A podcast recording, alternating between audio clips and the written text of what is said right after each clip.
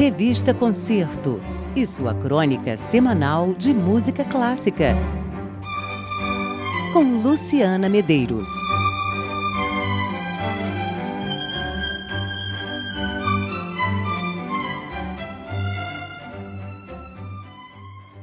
Boa noite, Sidney. Boa noite aos ouvintes do Antena MEC.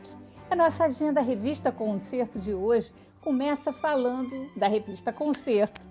Pois é, o número de março da revista acaba de sair e traz a programação do mês com as aberturas de temporada, inclusive uma reportagem sobre a programação do Municipal do Rio no primeiro semestre.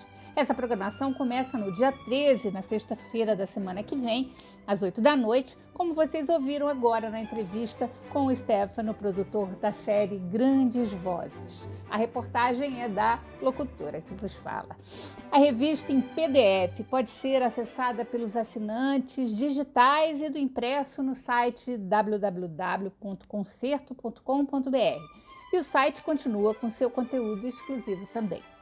Bom, a nossa agenda de hoje começa dando a dica para daqui a pouquinho. Às sete da noite, a Orquestra Petrobras Sinfônica estará na Sala Cecília Meirelles na semana de abertura desse palco da música ali na Lapa. Amanhã, o programa é repetido, então quem não conseguir chegar hoje pode tentar amanhã, também às sete da noite. A OPES está sob a batuta do seu titular Isaac Karabichevski e tem como convidados o trompista Philip Doyle e nosso fantástico tenor Fernando Portari. E o Portari veio falar com a gente aqui na Agenda Revista Concerto. Olá, gente. Aqui é Fernando Portari e eu estou aqui para convidar vocês para assistirem hoje na Sala Cecília Meirelles às 19 horas um concerto com a Orquestra Petrobras Sinfônica. Eu e Philip Doyle interpretando a Serenata para tenor e trompa de Benjamin Britten. É um concerto lindo que essa é a primeira parte do concerto. Depois vai ter Samuel Barber e vai ter Metamorfose de Richard Strauss. Concerto imperdível. Espero vocês hoje lá.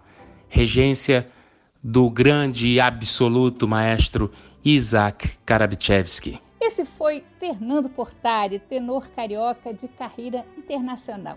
Aliás, desde sempre o Fernando foi um talento imenso, mas também não parou de crescer artisticamente, nunca, e nem vocalmente. Um amigo nosso diz que o Fernando toma vozeirol todo dia de manhã, e é uma delícia realmente ouvi-lo. Então, Petrobras Sinfônica hoje e amanhã às sete da noite na Sala Cecília Meireles, com o programa que o Portari comentou, Abre com um maravilhoso adágio para cordas de Samuel Barber e segue com Britten e Richard Strauss. Bom, nessa semana a Sala Cecília Meirelles traz também um duo da pianista Silvia Teresa com o violoncelista Alexandre Debrus, na quinta, dia 12. Então, a Silvia Teresa falou com a gente. Olá, queridos ouvintes da Rádio MEC. Aqui é a pianista Silvia Teresa e eu queria convidar todos vocês para o meu concerto com o violoncelista belga Alexandre Debrus. O Alexandre é a primeira vez dele no Brasil e a gente está vindo para uma série de recitais e também para trabalhar com crianças de projetos socioculturais. O Alexandre foi aluno do Rostropovich, Misha Maisky e realmente eu estou muito feliz de poder levar para esses meninos essa tradição mundial do violoncelo.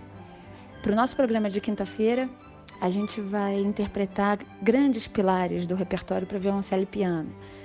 Temos a sonata monumental número 1 um de Brahms, a sonata de Shostakovich, além dos belíssimos vocalize de Rachmaninoff e Fantasistic de Schumann. É um programa bem completo, bem bonito, e eu aguardo vocês todos lá para um momento de muita partilha e muito especial.